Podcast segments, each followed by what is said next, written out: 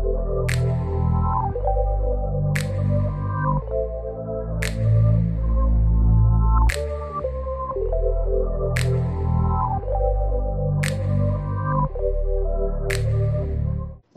esse é mais uma Apostila Convida. Meu nome é Jorge Cruz. Sou Roberta Matias.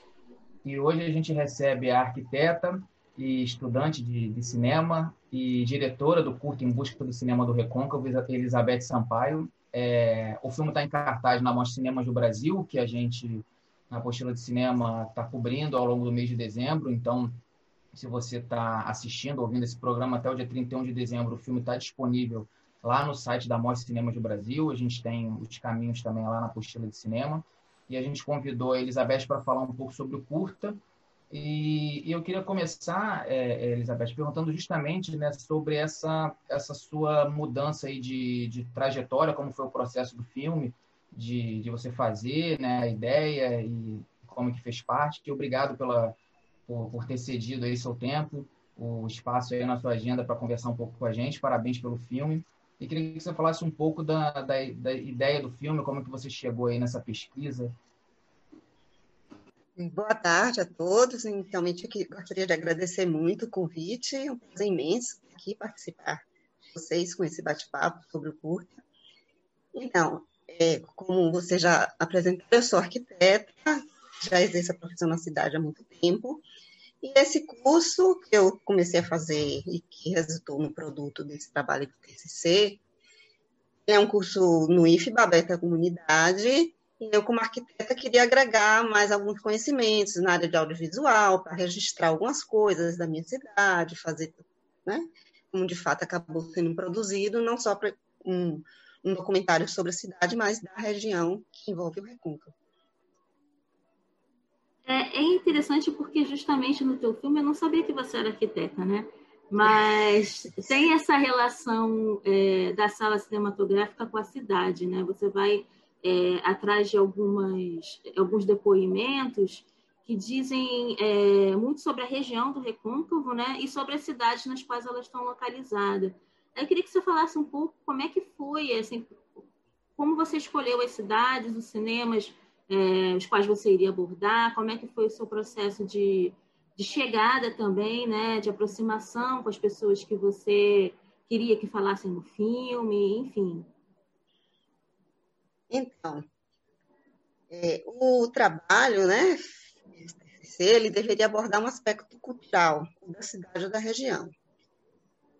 E como eu já estava nessa, nessa caminhada de estudar o cinema, e dentro do, do curso a gente começou a estudar bastante o cinema, do cinema, a história do cinema, então eu queria expandir esse conhecimento e ver o panorama não só da minha cidade, mas também da região. E aí, dentro do tema, a gente partiu em busca descobrir e mostrar não só a interessante que você colocou que não sabia que eu era arquiteta, porque a gente realmente queria fugir de um documentário arquitetônico. Queria mostrar também os personagens ligados ao cinema da região. Os realizadores, diretores, pessoas que trabalham, já trabalharam ou trabalham atualmente na área do cinema. E aí partimos inicialmente, claro, por uma pesquisa de é, o que havia sido publicado pelo assunto, pesquisa em loco, jornais antigos.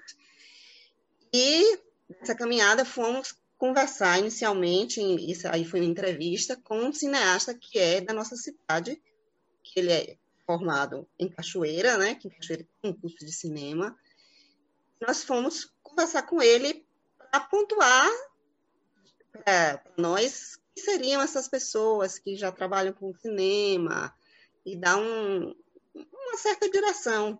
Assim, a gente definiu esse corte aí de três cidades, porque o tema é muito abrangente e a gente viu que, na verdade, a gente tinha muito material para ser reportado. E cortamos nessas três cidades, devido à importância. Né? Nazaré é uma cidade que tem um dos cinemas mais antigos hoje do mundo, né? assim, em pé, restaurado. Cachoeira, com a importância que ela também tem um cinema antigo e que foi restaurado e mantido fora a estrutura antiga, e dentro ele tem toda a instalação nova e funciona, é um cinema que funciona, certo? Santo Antônio, realmente também a gente queria mostrar aquilo que já não existe mais, que a gente perdeu uma obra maravilhosa arquitetônica, que inclusive eu fiz questão de deixar ele aí como a foto dele, é o que na nossa apresentação do documentário, para que todos vejam e a gente consiga, no futuro, preservar outros monumentos arquitetônicos que a gente tem na cidade. Mas durante esse percurso foi muito interessante, porque a gente vai descobrindo as pessoas. Então, para nos ajudar nesse percurso, e como a gente estava fazendo um documentário sobre cinema, com pessoas de cinema, que já tinham conhecimentos de cinema, então nós resolvemos criar um roteiro que tivesse uma linguagem a ver com cinema, que tivesse uma, fosse uma coisa cinematográfica. E aí nós surgiu a ideia surgiu essa ideia da gente criar um personagem que iria nos ajudar nessa caminhada. O seu José é um personagem construído por nós. E foi uma coisa muito interessante, porque ele se tornou um personagem bastante convincente. Nas ruas as pessoas ajudavam ele a atravessar a rua. Ele não é, ele não é um idoso.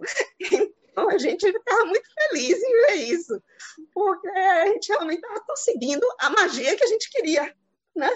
Foi muito interessante. Outra coisa também muito interessante foi realmente encontrar os diretores. E um assim que foi assim um presente para a gente foi o Daldo, porque o Daldo abriu o cinema, revelou toda a história do cinema, contou para a gente toda a história de Nazaré em relação ao cinema.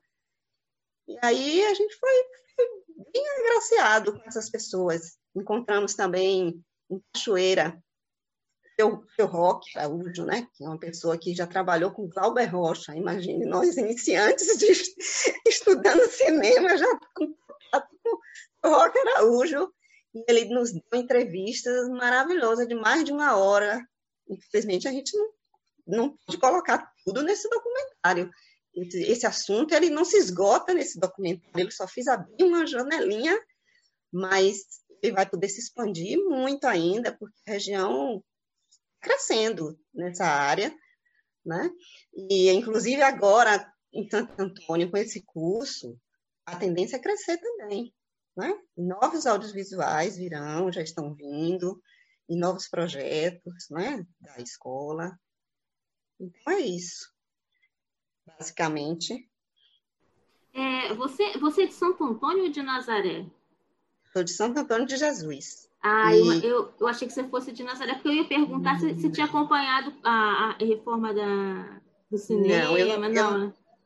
Não, eu não conhecia, eu não conhecia aquele cinema. Eu vim conhecer com esse documentário, para você ter uma ideia. Sou arquiteta. Né? Imagine as pessoas comuns, né? Então a gente tem que mostrar, tem que mostrar essas preciosidades. Eu não conhecia o Daldo, eu vim conhecer o Daldo na pesquisa. Quando eu cheguei em Nazaré, aí eu já conhecia o trabalho dele, já tinha pesquisado, já tinha assistido os documentários que ele havia publicado até então. E foi também uma sorte muito grande, porque nós fomos conhecer e filmar, e já tinha cenas em mente do senhor José entrando no cinema, mas a gente não tinha agendado uma entrevista com o Daldo, porque o Daldo nem morava na cidade nessa época ainda. Chegando lá, a pessoa que é responsável pelo cinema, que é a tia de Vampeta, né? Porque é Vampeta que reformou aquele cinema, ela nos falou que ele estava lá, se a gente queria, gostaria de conversar com ele. Eu, claro, agora. Falamos com ele e ele foi super receptivo conosco, veio, deu aquela entrevista maravilhosa, que engrandeceu muito o nosso trabalho. E a gente continua nossa jornada aprendendo muito. Aí, com relação assim à linguagem que a gente buscou no, no, no documentário também, a gente buscou também trazer elementos do cinema para o nosso documentário, uma, algumas referências, principalmente na música. A gente pensou em trazer trilhas sonoras que já haviam sido usa usadas, né, músicas que já haviam sido usadas em alguns filmes que encaixassem na nossa história, né, que e aí escolhemos também Tarantino uma referência, um, a gente né, gosta muito no cinema, então temos a abertura com um trechinho da música dele. A música que Lisbelo Prisioneiro encaixou muito na nossa narrativa inicial, tem tudo a ver com o percurso ali, a caminhada do seu José no cinema antigo e o que ele vê na tela, porque a gente projeta na tela uma cena, aquela cena do cinema foi a inauguração do cinema de Nazaré, foi com aquela cena. Então, as histórias que eu ouvia dos meus pais, meus pais frequentaram o cinema daqui de Santo Antônio, aqueles cinemas antigos, então eu ouvia todas as histórias daqueles filmes, a gente não pôde retratar no cinema daqui, mas a gente retratou lá a cena no de Nazaré. E temos o de Cachoeira funcionando, inclusive com amostra de cinema no dia que nós estivemos lá. A cena é real, as pessoas que estão ali dentro do cinema de Cachoeira, aquilo ali estava acontecendo no dia que nós estivemos lá.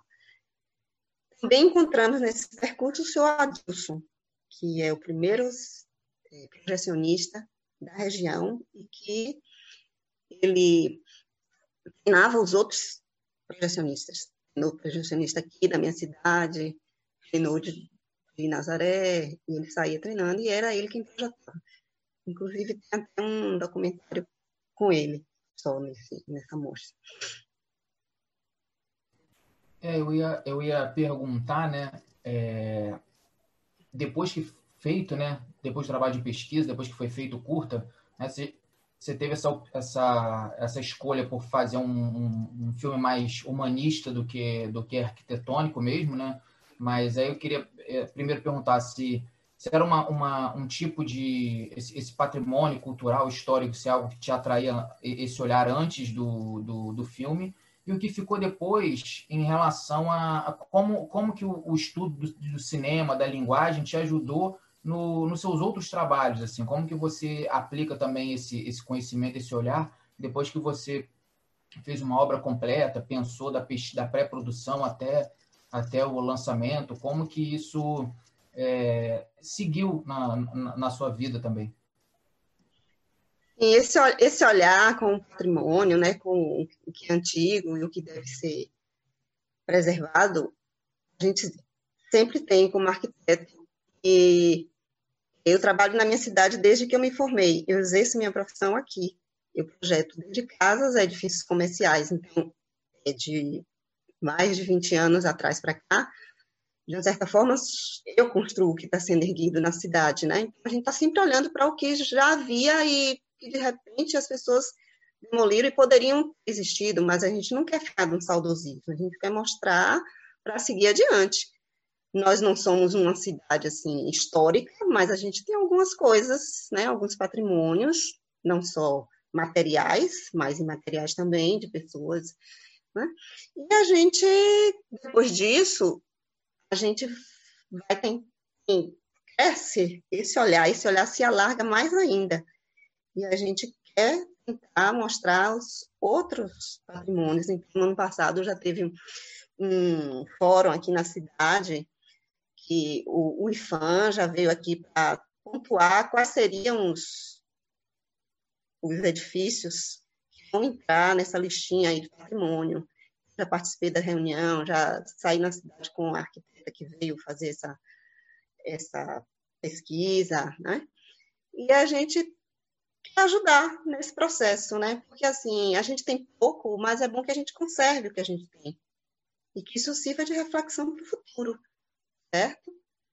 E por isso é importante, eu acho que o, o audiovisual hoje, ele esse, esse papel que ele é, é uma coisa bastante abrangente, né? Muitas pessoas assistem um vídeo, eles podem não ler, às vezes, um livro, mas tem um alcance mais restrito, mais um audiovisual, principalmente hoje no, no mundo que é, a mídia se transformou em várias né, alternativas de você ver várias, várias formas, várias plataformas. Então, eu acho que jogar essas informações e esses estudos em audiovisual é uma coisa que vai acrescentar muito. E assim, tem uma coisa interessante que eu só fui numa sala de cinema na adolescência, quando eu fui estudar em Salvador. Eu fui fazer o curso de terceiro ano e comecei a frequentar cinema com 15 anos de idade, porque na minha cidade não tinha cinema quando antes disso, nunca teve. Né? Teve, mas acabou. Quando eu nasci já não tinha. Mas eu consumia filme, eu, eu assistia filme. É, e aí eu estava rememorando esses dias que os primeiros filmes que eu assisti no meu jardim de infância, porque a professora ela projetava filmes na hora de sair, antes dos pais irem buscar os filhos, ela sempre tinha uma sessão de cinema. Eu acho que eu passei a gostar de cinema ali. E aquilo era um momento mágico. Eu, eu queria até que meus pais demorassem muito, muito tempo de ir me buscar para assistir os filminhos. Provavelmente deve ter assistido muita Branca de Neve Sete Anões. Não vou lembrar exatamente qual foi o meu primeiro filme, mas é, já era um filme que já existia, né? E eu lembro muito dele, provavelmente foi ali. Depois disso, eu consumi muito filme em televisão, sessão da tarde, entendeu?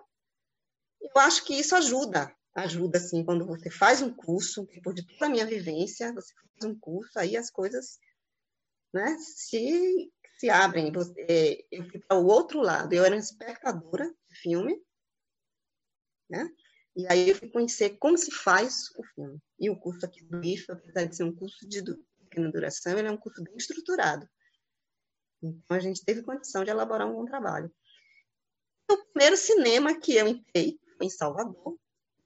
Um cinema de rua que se mantém até hoje, que era um antigo cinema Guarani, e hoje é o Cine Glauber Rocha, que fica em plena Praça Castro Alves, ali de frente para o poeta, onde a gente tem o encontro dos trios, né? Que antigamente era assim ponto principal do encontro dos trios. Hoje mudou um pouquinho para Barra, mas ele se mantém, ele é um espaço muito bonito, muito agradável, eu frequento bastante quando vou a Salvador. E é um cinema de rua. E na minha época, assim, quando eu comecei na adolescência, Salvador ainda tinha muito cinema de rua. Hoje, poucos, né?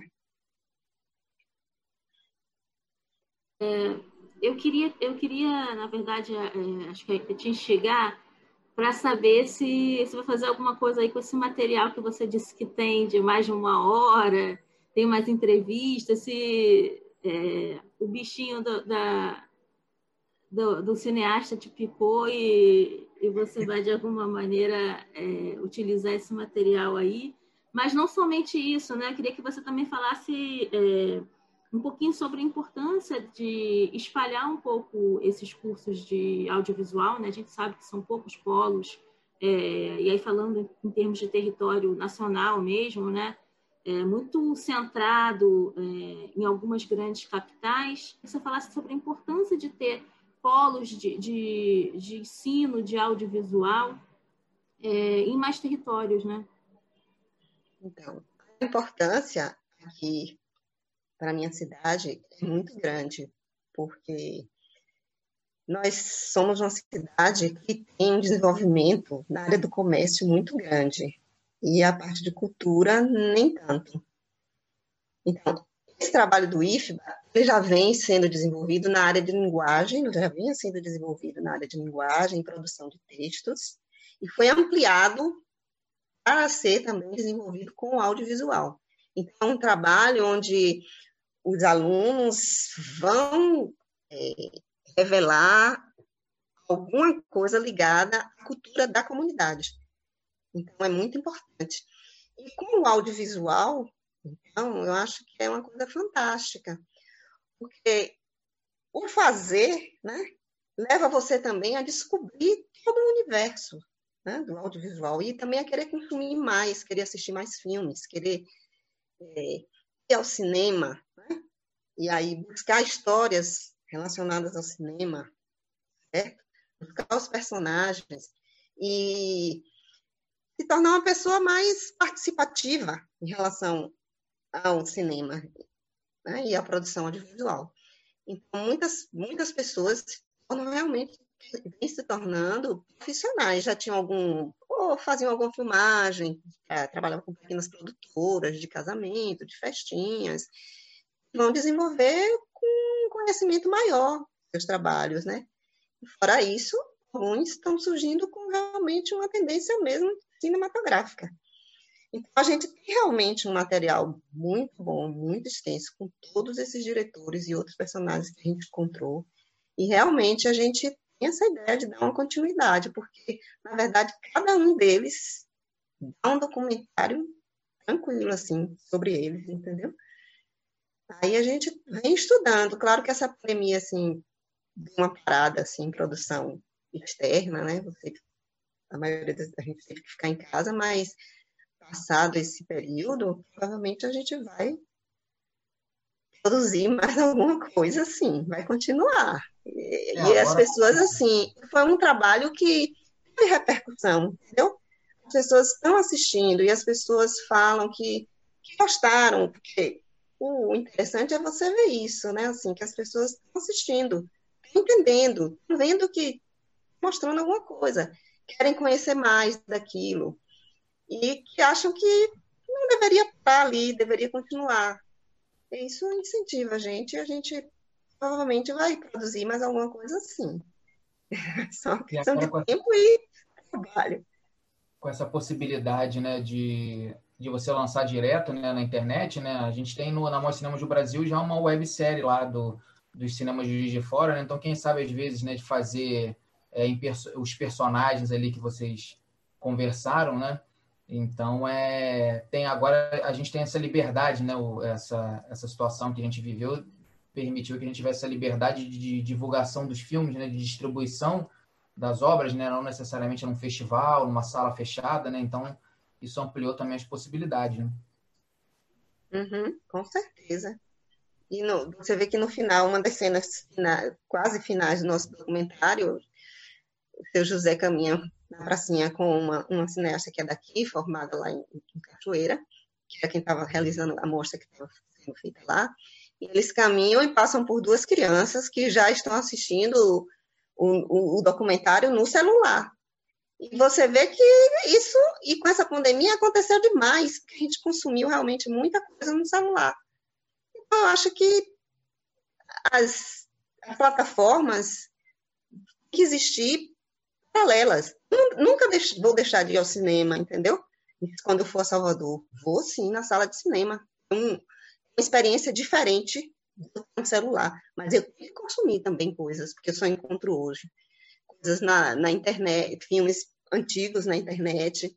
E na minha cidade, mesmo tendo cinema atualmente, no, dentro de um shopping, não passam necessariamente os filmes que eu gostaria de assistir, né? Realmente são os filmes, esses filmes blockbusters, né? Uma coisa assim. E, e a, na, na, televisão, e hoje em dia com vários canais que a gente né, tem acesso direto a muitas plataformas com filmes antigos. Eu, por exemplo, eu assisto agora, eu com assinatura de um canal do Cinema Belas Artes de São Paulo, né? Daqueles filmes antigos. É no cinema que eu fico em São Paulo. Eu, eu morei um ano, depois de formada, eu morei um ano lá. Então, você tem acesso a outros filmes que você não vai ter em salas de cinema, nem aqui em Santo Antônio, nem em Salvador, né? É diferente.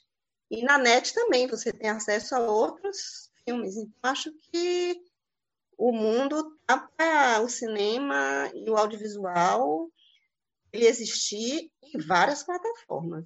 Né? E agora com a pandemia, recuperar o drive-in, né? é isso, a gente tem que ir em busca de onde importante é que as pessoas assistam os filmes. Filmes que, eu, mesmo quando eu assisto, assim, aí às vezes eu assisto um filme na televisão ou, ou no, no, no, notebook, eu, puxa, eu gostaria tanto de ter assistido esse filme no cinema, porque o cinema é maior. Né? e tem, uma, tem filmes que com fotografia maravilhosa que você é imperdível. Então, eu acho que o cinema ele, ele vai sempre ter a, a, o público dele.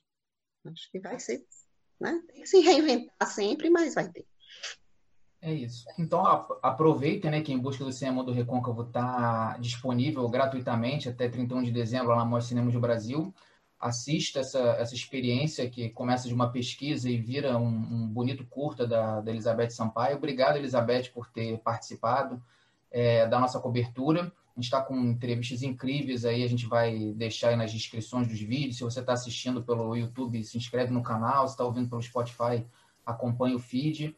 É, a gente tem vários textos dos filmes. É, obrigado, Roberta. Você quer deixar alguma consideração final? Algum, alguma de vocês, Roberta, você quer deixar aí alguma quero, coisa? Quero agradecer a Elizabeth, né? É, e pelo filme também, né? Por essa é, visão da, da, da, cultura do recôncavo. Eu acho muito importante nesse sentido. E agradecer é, pelo seu tempo, pela sua disponibilidade para a conversa aqui. Eu, eu gostaria de agradecer a vocês pelo convite novamente. Agradecer a minha equipe, né? Toda que ajudou a realizar esse documentário. E aproveitar, enfim, que hoje é o dia do arquiteto e mandar um grande abraço para os meus colegas arquitetos, que também são grandes responsáveis por salas de cinemas maravilhosas, reformas de cinemas também incríveis e construções antigas também. Então, queria dar um grande abraço para eles. E muito obrigada a todos. A gente que agradece, Elizabeth. Muito obrigado por quem assistiu, ouviu. É, esse foi mais uma apostila com vida. E até a próxima. Até mais.